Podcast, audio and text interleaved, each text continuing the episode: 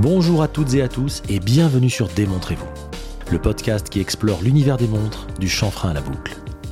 Je suis Edouard, entrepreneur, passionné par les montres depuis plus de 30 ans et avec ce podcast, je donne vie à un rêve, celui de rendre l'horlogerie accessible et passionnante, quel que soit votre niveau de connaissance sur le sujet. Démontrez-vous le podcast, c'est chaque vendredi à 9h.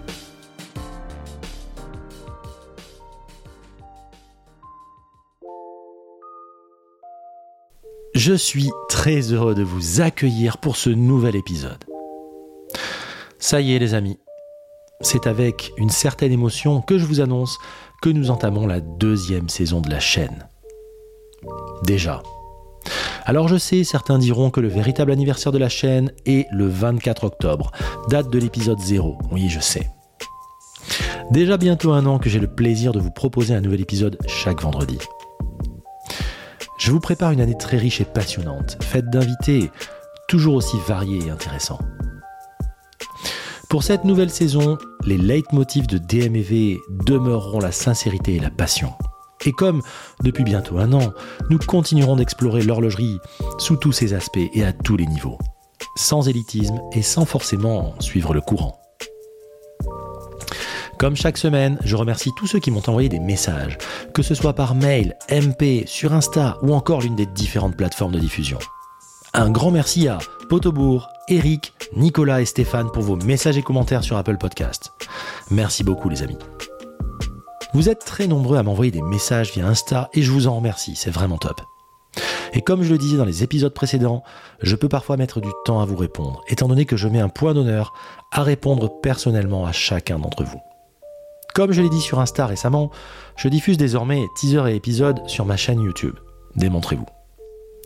Cependant, mon média de prédilection est et restera le podcast et ses plateformes de diffusion habituelles. Mais je sais que certains d'entre vous tenaient à cela. C'est maintenant chose faite. Au passage, pensez à vous abonner à la chaîne quand vous aurez 5 minutes.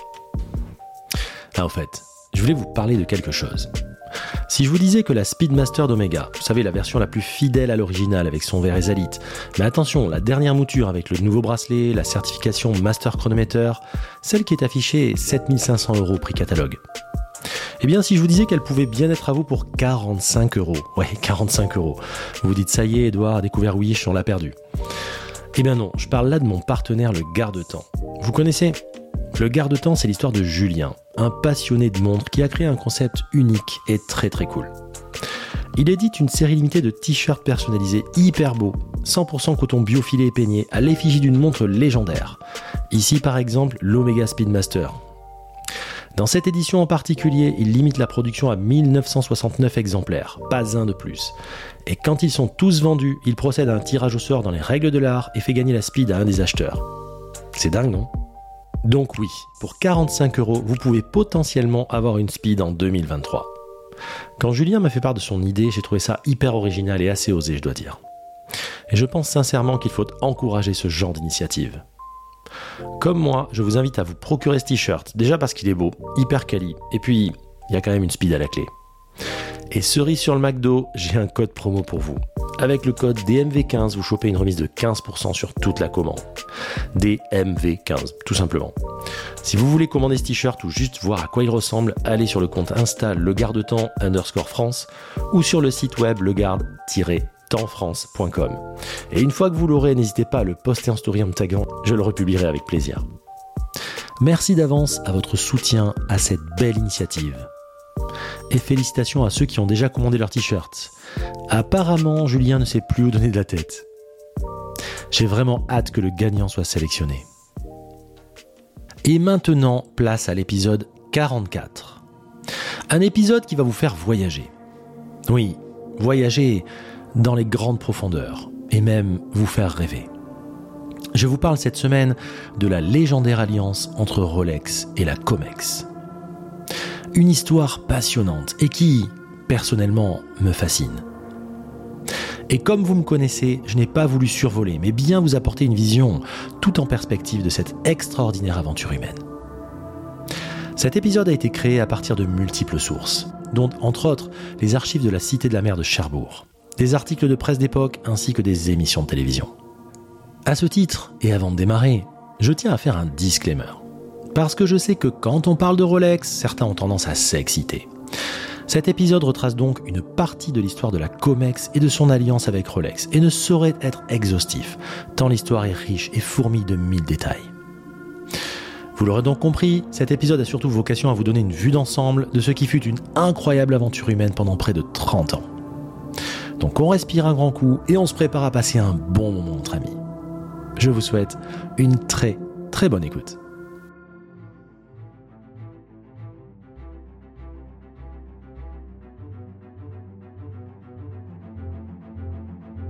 Aujourd'hui, je vous propose d'explorer les fonds marins, les grandes profondeurs, les abysses où seulement une poignée d'hommes a osé s'aventurer. Aujourd'hui, c'est un dossier très spécial que je vous propose d'ouvrir ensemble, celui de l'incroyable alliance entre Rolex et la COMEX. Vous avez certainement entendu mille choses sur cette histoire, mais savez-vous réellement ce qu'est la COMEX? Comment est-elle née? Qui est à son origine? Et surtout, quelles ambitions communes liaient ces deux marques légendaires C'est parti pour une exploration au plus profond de l'histoire de la COMEX.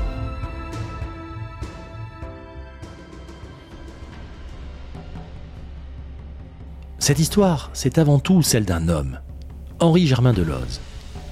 Un homme hors pair, charismatique, brillant et passionné, qui va créer la compagnie maritime d'expertise, plus connue sous le nom de COMEX.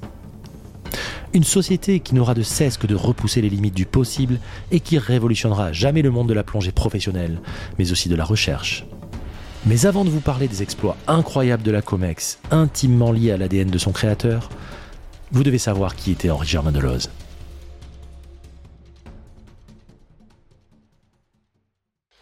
Vous savez, les deux livres qui m'ont le plus marqué dans ma vie, ce sont Don Quichotte et Robinson Crusoe. C'est sur ces deux livres que j'ai fait ma vie. Henri Germain Deloze naquit le 17 septembre 1929 à Kéran, un petit village proche d'Avignon.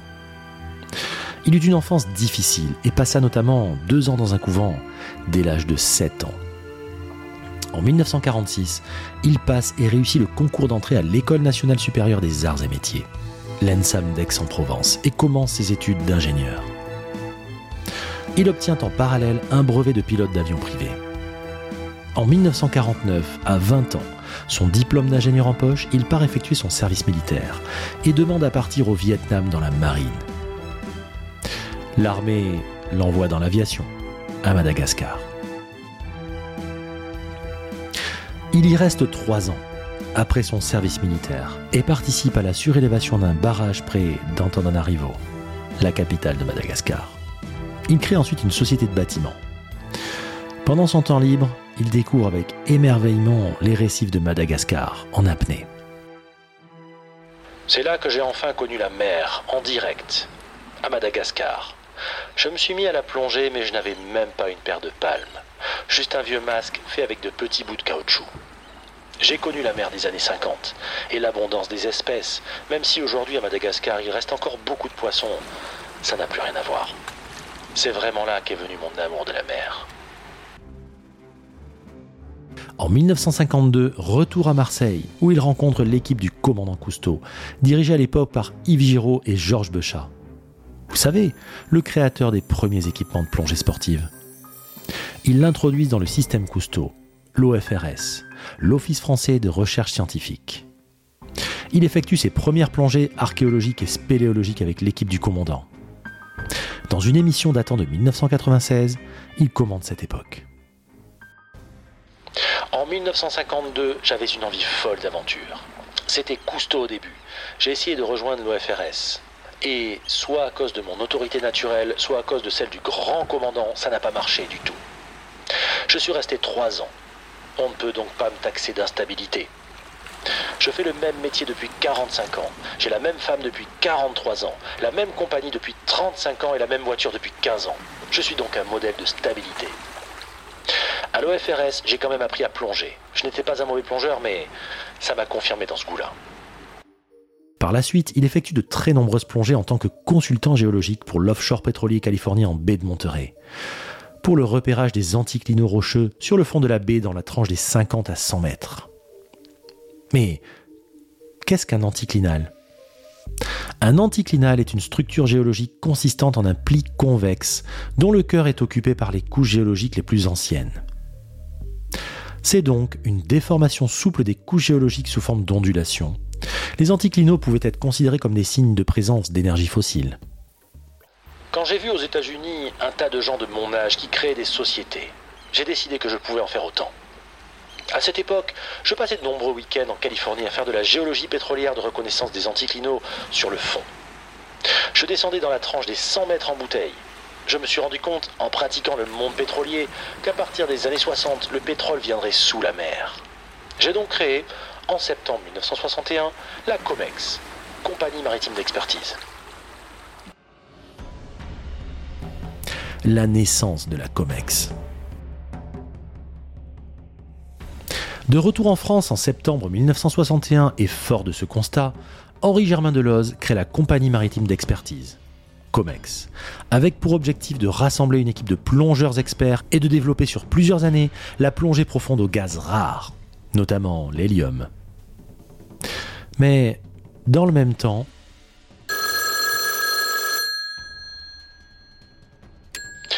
Bonjour, je suis le professeur Pierre Drache, directeur du CNRS le Centre national de la recherche scientifique. J'ai une proposition à vous faire. Et pas n'importe quelle proposition. L'éminent professeur lui propose ni plus ni moins de superviser un laboratoire des bathyscaphes à Marseille. En effet, le bathyscaphe Archimède, successeur du FNRS 3, étant terminé, les partenaires Marine nationale et CNRS souhaitaient lancer une série de campagnes scientifiques profondes dans le monde. J'accepte votre proposition, la COMEX est une toute jeune entreprise, pouvant être considérée comme trop légère pour ce défi. Mais c'est mal connaître Henri Germain Deloze que de l'imaginer refuser une telle opportunité. Dans la foulée, il lance l'étude et la construction des équipements scientifiques de l'Archimède. Un programme international sur 5 ans est alors décidé entre le CNRS et la Marine nationale, qui totalisera entre 1962 et 1967 52 plongées profondes, dont 32 avec la participation d'Henri Germain Deloze. Le CNRS m'a proposé de prendre le bathyscaphe Archimède. En effet, l'Archimède, c'était moi qui le faisais marcher. Le commandant Houot le pilotait, bien sûr, mais je m'occupais des aspects financiers, politiques et stratégiques. Les plongées en Grèce, les accords avec la Russie pour aller aux îles Kouril ou avec le gouvernement américain et Wilson pour aller à Porto Rico. Je drivais donc toute la partie relationnelle, technique et scientifique, puisque j'étais coordinateur des plongées.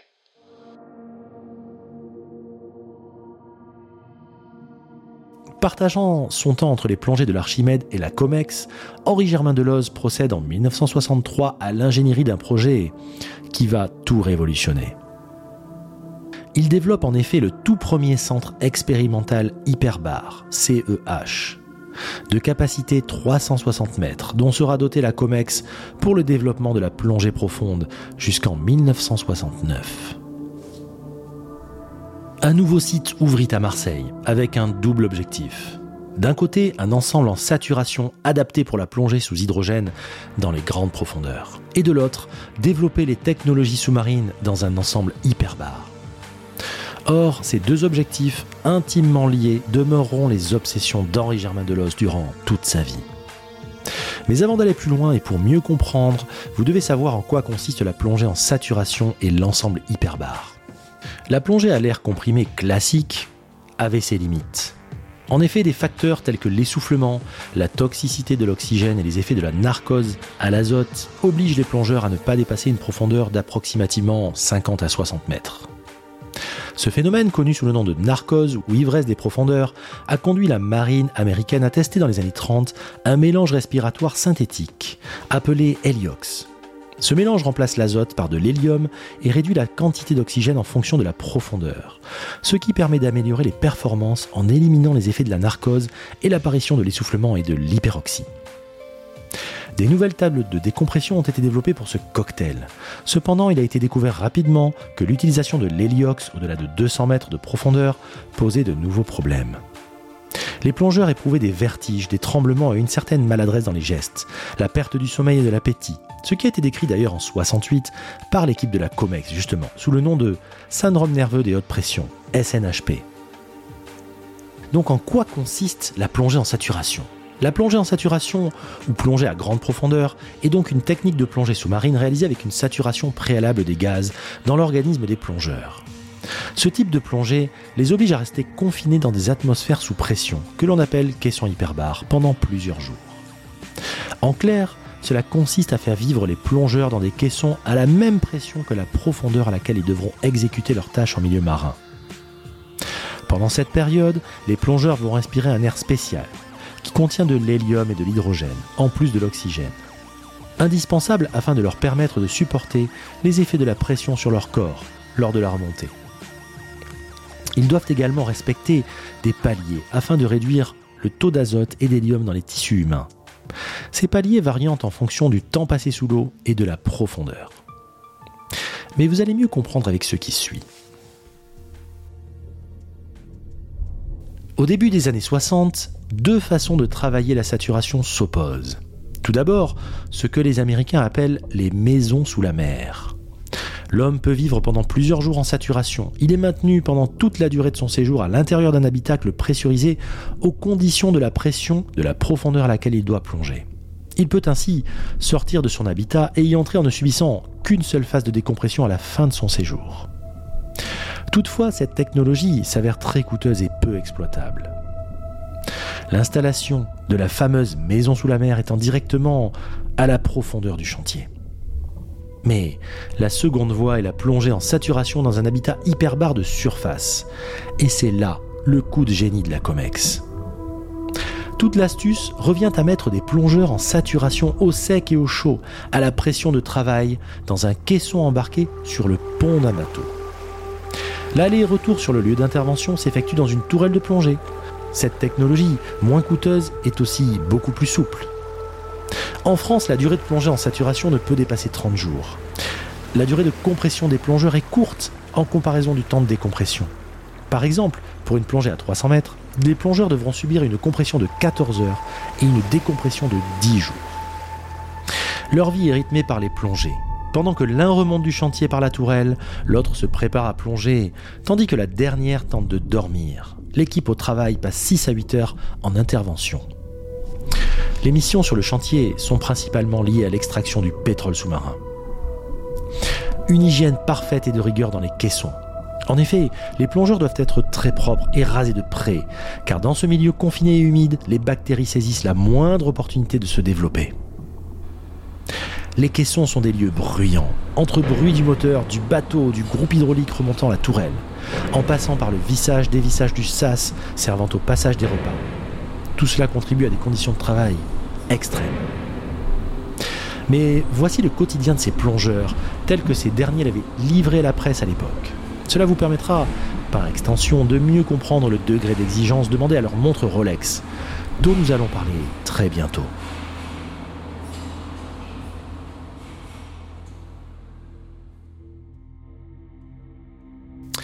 La plongée collective peut durer jusqu'à 40 jours, et en moyenne de 15-20 jours. Les plongeurs sont installés dans un caisson de décompression, un des fameux cylindres rouges.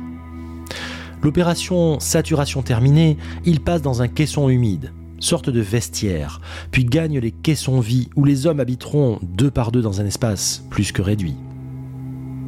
L'équipe sera formée de six hommes, travaillant à tour de rôle 6 heures. Pour cela, ils passent au caisson humide, enfilent la combinaison rouge à eau chaude, le casque intégral, pénètrent dans la tourelle, celle-ci est déclampée, détachée de l'ensemble hyperbar et descendue à la profondeur voulue. Un plongeur demeure dans la tourelle, tandis que l'autre ou les autres travaillent. Toutes les 6 heures, on remonte la tourelle. Par les hublots, on peut apercevoir les plongeurs au repos, mais ils sont aussi loin de vous que des cosmonautes dans l'atmosphère. En effet, il faut plusieurs heures pour décompresser. Serge, le chef plongeur, 13 ans de COMEX, explique la tâche à effectuer. Il s'agit de raccorder deux manchettes tubes de pipeline par un système à vanne. 6 heures de boulot dans ces conditions, ça rétame. On remonte, on se change, on se lave, on bouffe et on dort. La nourriture est passée par un sas, ainsi que le courrier des livres. Oui, le temps passe. Affirme Jean-Michel. Je m'enferme sur moi-même avec mes petites pensées, mes petites lectures, ma petite fatigue, mon magnétophone portatif. Les piles s'usent vite. Les hommes subissent des tests extrêmement sévères, tant au point de vue physique que psychologique. L'idée des maisons sur la mer s'imposera au plan mondial en quelques années, comme le seul outil sécurisé de plongée profonde en saturation au service de l'offshore pétrolier, et sera adopté par tous les concurrents de COMEX. Henri Germain Deloz commente. Ce qui a été merveilleux dans ce milieu pétrolier, c'est que nous avons trouvé un support financier parce qu'il y avait un besoin. Sans ce besoin industriel, qui aurait payé les milliards de francs lourds nécessaires au développement de la plongée profonde un système de plongée profond aujourd'hui, ça pèse entre 300 et 400 tonnes et ça vaut entre 50 et 100 millions. On est donc à un niveau technique et financier élevé. En même temps, en France, je l'ai compris après sans amertume, mais quand on n'est pas d'un grand corps d'État type polytechnicien, et en particulier dans le pétrole, et qu'on crée sa boîte en plus en province, on ne fait pas son trou comme ça. Il faut vraiment qu'on ait besoin de vous.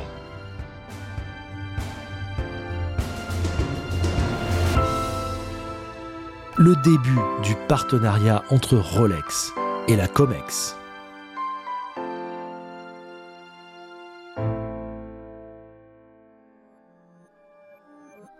Rappelons que c'est Rolex qui, le premier, a osé la montre bracelet étanche, et qui, pour prouver aux yeux du monde entier la parfaite étanchéité de son boîtier Oyster, a équipé le poignet de la jeune anglaise Mercedes Glides lors de sa traversée de la Manche à la nage en 1926. Quant à la compagnie marseillaise d'expertise, pionnière dans la plongée profonde depuis sa création en 1961, elle porte l'audace dans son ADN. Il est irréfutable que les deux entreprises ont en commun le goût de l'exploit, de l'aventure, de la profondeur et du dépassement des limites. C'est bien le patron de la manufacture genevoise de l'époque, M. André Heiniger, passionné de plongée, successeur d'Hans Wildorf, le fondateur de Rolex, qui se rapproche d'Henri Germain Deloz en vue de tester dans des conditions extrêmes les prochains modèles de la marque à la couronne. La Comex y voit également un intérêt certain. En effet, il n'est pas rare que les montres des plongeurs, soumises à des fortes pressions, notamment lors de la phase de décompression, voient leur verre littéralement exploser. Rolex devint alors, pour ainsi dire, fournisseur officiel de la Comex. C'est ainsi que vont naître certains modèles spécifiques, comme la Submariner 5514, une sorte de base de Submariner 5513, mais avec une innovation qui va tout changer. La valve à.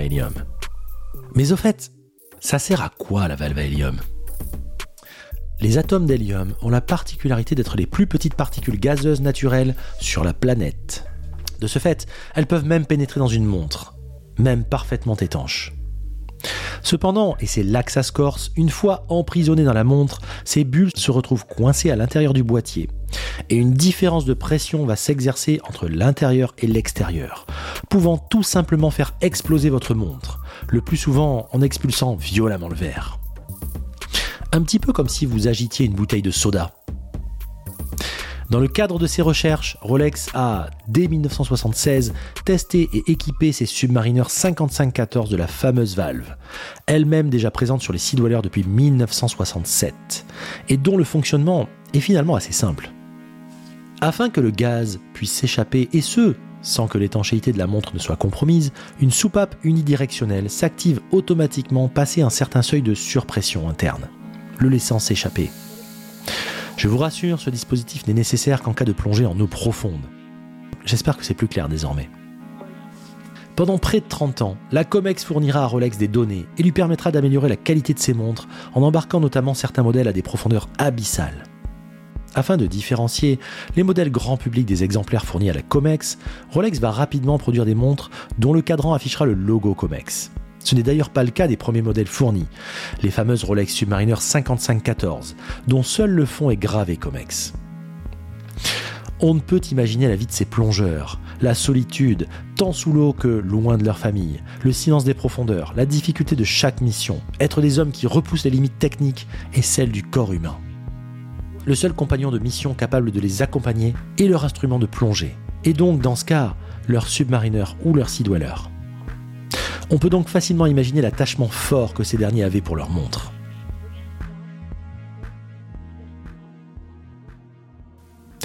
Les différentes références utilisées par la COMEX.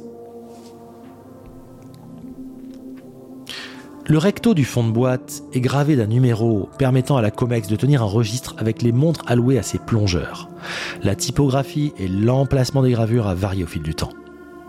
Les montres étaient très régulièrement révisées et la moindre pièce ne permettant pas une efficacité à 100% de la plongeuse, que ce soit la lunette, la couronne, les aiguilles, le cadran, etc., était changée. Nous étions donc loin des considérations de maintien à l'état d'origine dont certains sont friands. Il fallait de l'efficace, c'était un outil. Les montres étaient soumises à rude épreuve et à des profondeurs allant bien souvent de 300 à plus de 700 mètres. Alors, toutes les Rolex sont bling bling? On distingue donc deux catégories de Rolex Comex. Tout d'abord, la famille des submarineurs. Les 5513, qui étaient identiques à des modèles de série mais avec des gravages au dos puis les 5514 de 76 à 78 avec environ 250 exemplaires recensés. Ces montres n'étaient pas marquées COMEX sur le cadran. On parle également des 1680, notons une version rare en 78-79 d'environ 60 pièces, ayant le mot Submariner sous l'indication profondeur et non l'inverse habituellement. Eh oui, on est chez Rolex et chaque détail compte. Puis vinrent les 16800 vers le début des années 80, les 1680 et les 16800 ayant toutes deux le fameux disque date argenté et brossé, dont sont très friands les collectionneurs. Moi le premier. Puis la 16800, date blanche, très proche visuellement d'une 16610. Et enfin, la 16610 de 86 à 97, puis un petit batch entre 2003 et 2004, ce qui d'ailleurs alimente le débat de la fin de la collaboration officielle entre Rolex et Comex. Il y a deux écoles, on parle de 98 ou 2004. Ces modèles sont parmi les plus abordables de la série des Comex. Nous arrivons donc naturellement à la deuxième famille, qui est la famille des Sea Dwellers. Commençant dans la fin des années 70 avec la fameuse 1665, dont 300 exemplaires auraient été attribués. Puis vint après, à partir de 1980, la 16660, la première Sea Dweller et la première Rolex à avoir une glace saphir, la fameuse triple 6, tant recherchée des collectionneurs. Puis vint ensuite la 16600 à la fin des années 80. Puis vint un deuxième batch entre 2003 et 2004. Ce partenariat prit donc fin en 2004 avec les Submariners référence 16610 ainsi que les Silver C600 dont le cadran possède les index cerclés. Après ces références, Rolex n'assignera plus de montres à la Comex. Néanmoins, l'entreprise marseillaise continuera de collaborer avec la marque à la couronne pour élaborer un caisson permettant de simuler la pression régnant à presque 5000 mètres sous la surface et ainsi mettre au point la super plongeuse Sea Deep Sea, mais aussi, plus récemment, la Deep Sea Challenge. On estime la production totale durant toute la période entre 1400 et 1800 pièces et apparemment on compterait environ 3000 COMEX en circulation sur le marché de l'occasion. On a un problème, Houston. Entre le milieu des années 1960 et l'aube de l'an 2000, la COMEX effectuera pas moins de 5300 opérations, avec 2700 plongées expérimentales dispensées par plus de 1000 plongeurs professionnels. Vertigineux. Parmi toutes ces incroyables missions de plongée, deux sont à retenir particulièrement l'Hydra 8 en 1988 en mer à moins 534 mètres de profondeur, où des plongeurs de la COMEX connecteront deux tronçons d'un pipeline. Et bien sûr, la fameuse mission Hydra 10, composée de trois plongeurs professionnels, Serge Icard, Régis Payot et bien sûr Théo Mavrostomos. Elle se déroule d'octobre à décembre 1992 dans les caissons du CEH de la COMEX. Après 13 jours de compression et 3 jours à 675 mètres, soit plus de deux fois la hauteur de la tour Eiffel. Théo Mavrostomos décide d'aller encore un peu plus profond et atteint l'incroyable profondeur de 701 mètres et effectue une démonstration de travail durant 3 heures. Pour lui, la décompression durera 24 jours. À son poignet, une Rolex Sea Dweller 16600. Ce record est encore invaincu à ce jour, et le demeurera très certainement, étant donné la robotisation de ce type d'opération de nos jours. À l'issue de ces plongées historiques, il arrive que les plongeurs reçoivent en guise de dotation une Rolex Comex, sachant qu'à la base, la plupart des plongeurs se les payaient, à tarif réduit certes, mais ils se les payaient tout de même. La montre est pour l'occasion gravée de certaines informations spécifiques liées à la mission effectuée.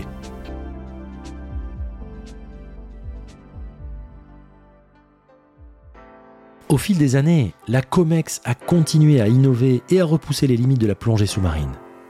Cependant, la société a également été confrontée à des défis financiers et organisationnels, ce qui a finalement conduit à sa restructuration et à des changements dans ses activités début 2000. Malgré les changements qui ont affecté la société, l'héritage de la COMEX en tant que pionnière de la plongée sous-marine et de la technologie de saturation reste intact. Son impact sur la plongée commerciale, industrielle et scientifique continue d'influencer le domaine sous-marin et la sécurité des plongeurs du monde entier. La fin d'une époque. Décédé en 2012 à l'âge de 82 ans, Henri Germain Deloz racontait plongée comme dans l'espace, le temps est une donnée vitale. Imaginez que cette force de la nature plongea quasiment jusqu'à la fin de sa vie, portant toujours sa SD, sa Sea Dweller, en plongée. Il a été très fier, toute sa vie, de porter une Rolex Sea Dweller 16600. déclare Alexandra Oppenheim Deloz, petite fille d'Henri Germain et actuelle patronne de la COMEX. Ironie du sort, cette dernière a conservé de lui un second modèle en or qu'il avait eu en cadeau, mais qu'il ne mit jamais, de peur de l'abîmer.